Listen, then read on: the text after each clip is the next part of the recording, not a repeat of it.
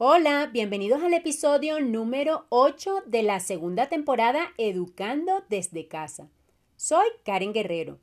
Estos episodios nacieron a partir de mi experiencia educando de manera virtual a mi hijo hace algunos años y los he venido desarrollando con el propósito de ayudar a los padres que buscan una educación diferente para sus hijos.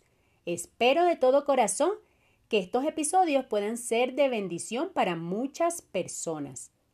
Te invito a que escuches los episodios anteriores en Anchor, Spotify, Apple Podcasts y Google Podcasts.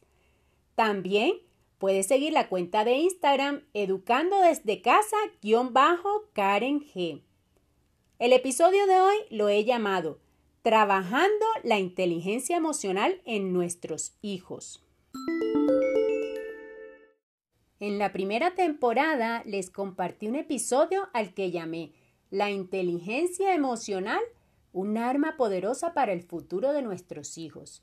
Te invito para que si no lo has escuchado, lo busques en cualquiera de las plataformas que te mencioné anteriormente. Cuando hablamos de inteligencia emocional, no es otra cosa más que aprender a gestionar y manejar nuestras emociones, a reconocer que las emociones siempre han estado y estarán, pero que nosotros podemos desarrollar la capacidad de canalizarlas. Por otra parte, la inteligencia emocional también está relacionada con poder entender las emociones de otros, para de esta forma poder tener buenas y mejores relaciones con aquellas personas que nos rodean. Ya teniendo claro lo que significa esto de la inteligencia emocional, quiero compartirles estrategias dadas por expertos de cómo podemos trabajar la inteligencia emocional en nuestros hijos. En estos tiempos, muchos hablan de la inteligencia emocional. Podríamos decir que es un tema que está de moda y es tan importante que expertos aseguran que la inteligencia racional puede no tener la menor importancia cuando dominan las emociones cuando las pasiones aplastan la razón. Y como les mencioné en el episodio número 9 de la primera temporada, se ha determinado que la inteligencia emocional aporta cerca del 80% para el éxito en nuestras vidas, mientras que la inteligencia racional aporta solo el 20%. Hoy en día, muchos expertos nos hablan de estrategias y actividades que podemos realizar con nuestros hijos para aumentar su inteligencia emocional. Y realmente pienso que pueden darnos muy buenos resultados. Pero antes de mencionarte estas estrategias, quiero decirte que yo considero que lo más importante para trabajar y aumentar la inteligencia emocional de nuestros hijos es sanar nuestras emociones nosotros como padres. Creo que todas las personas deberíamos pasar por un proceso de sanidad interior, donde Dios sea quien intervenga en nuestras vidas porque todos hemos sido heridos en nuestras emociones. Incluso muchas de estas heridas vienen desde el vientre de nuestra madre y a través de la niñez, durante nuestro crecimiento, van sucediendo ciertos episodios que nos afectan emocionalmente. Y algo que debemos tener por seguro es que como padres no podremos trabajar en las emociones de nuestros hijos si no lo hacemos desde emociones sanas. Jamás podremos trabajar su inteligencia emocional desde unas emociones heridas. Expertos coinciden en que a la hora de trabajar la inteligencia emocional de nuestros hijos, es indispensable dejar que vivan sus emociones, porque muchas veces cometemos el error de no permitir a los niños estar enojados, aburridos, irritados, y esto realmente no es correcto, ya que todas las emociones son buenas, se pueden vivir, se pueden nombrar. Y cuando les permitimos que expresen todas estas emociones, aun las que para nosotros son negativas, luego de esto nos permitirá hablar con ellos, explicarles y darle nombre a cada una de estas emociones. Aseguran que esta es la mejor forma en la que ellos aprenderán a reconocer y gestionar sus emociones. Según la psicóloga Shirley Guerrero, esto de trabajar la inteligencia emocional de nuestros hijos es algo que debemos hacer de manera paulatina, que no podremos hacerlo de un día para otro, pues requiere de mucha constancia, esfuerzo y dedicación. Para ella, lo principal es concientizar a nuestros hijos de la importancia de este tema, de cómo la mala gestión de sus emociones puede afectar su parte social, enseñándoles que es necesario que en la medida que van creciendo físicamente, también deben crecer emocionalmente. Para ella es muy importante poder encontrar el momento oportuno en donde podamos captar toda la atención de nuestros hijos, el momento preciso en el que ellos entiendan lo que queremos transmitirles, para hacerles entender que ciertas conductas o actitudes les causarán problemas futuros y de esta forma hacerles comprender la importancia de aprender a gestionar sus emociones.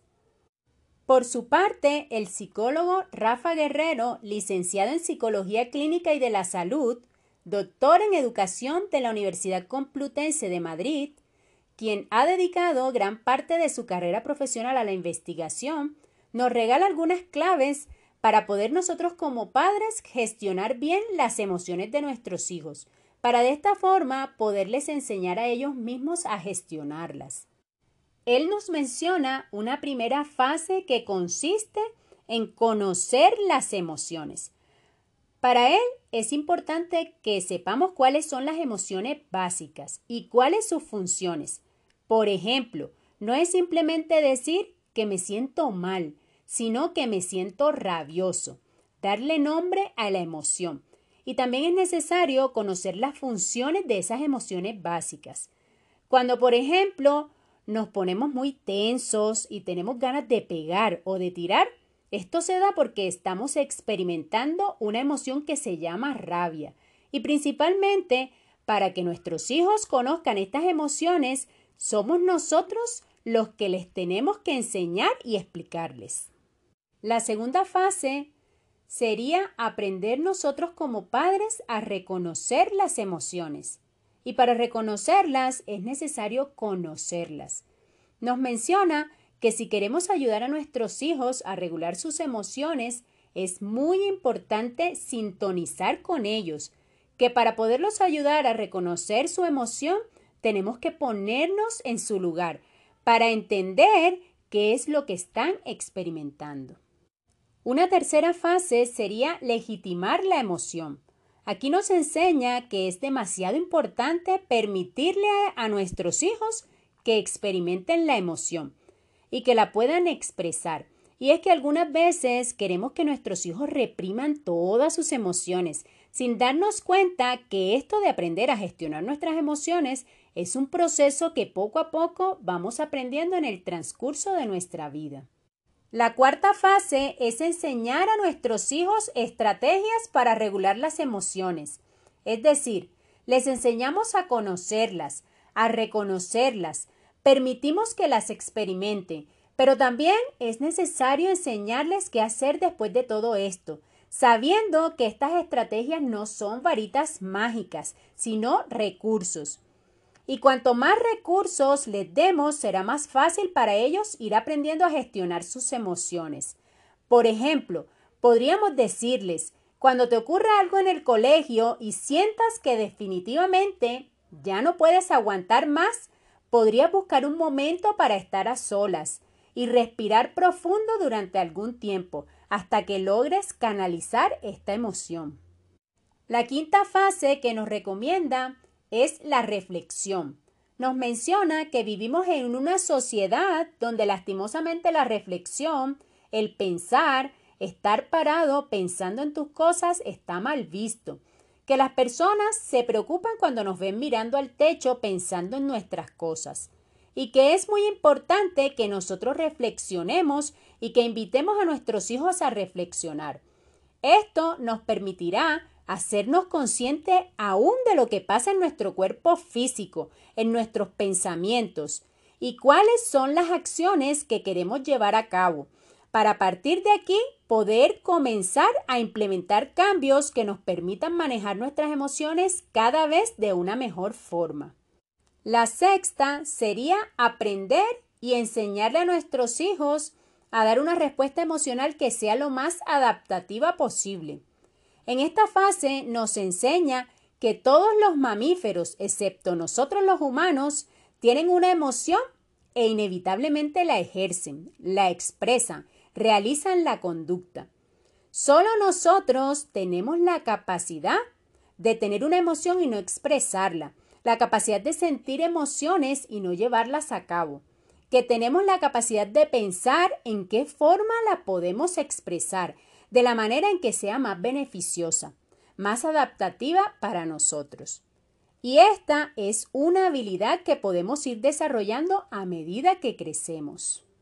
Como séptima y última fase nos recomienda darles una narrativa.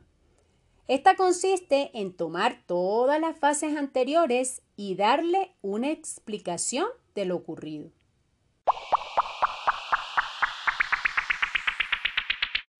Este tema de las emociones es tan extenso que de verdad tiene mucha tela que cortar, tan profundo que realmente tenemos demasiado que aprender.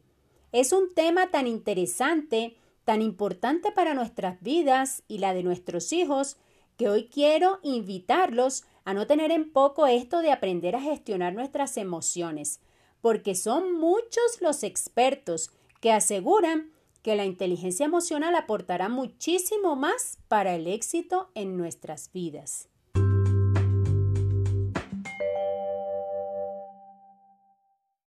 Espero que este episodio te haya gustado y haya servido de bendición para tu vida.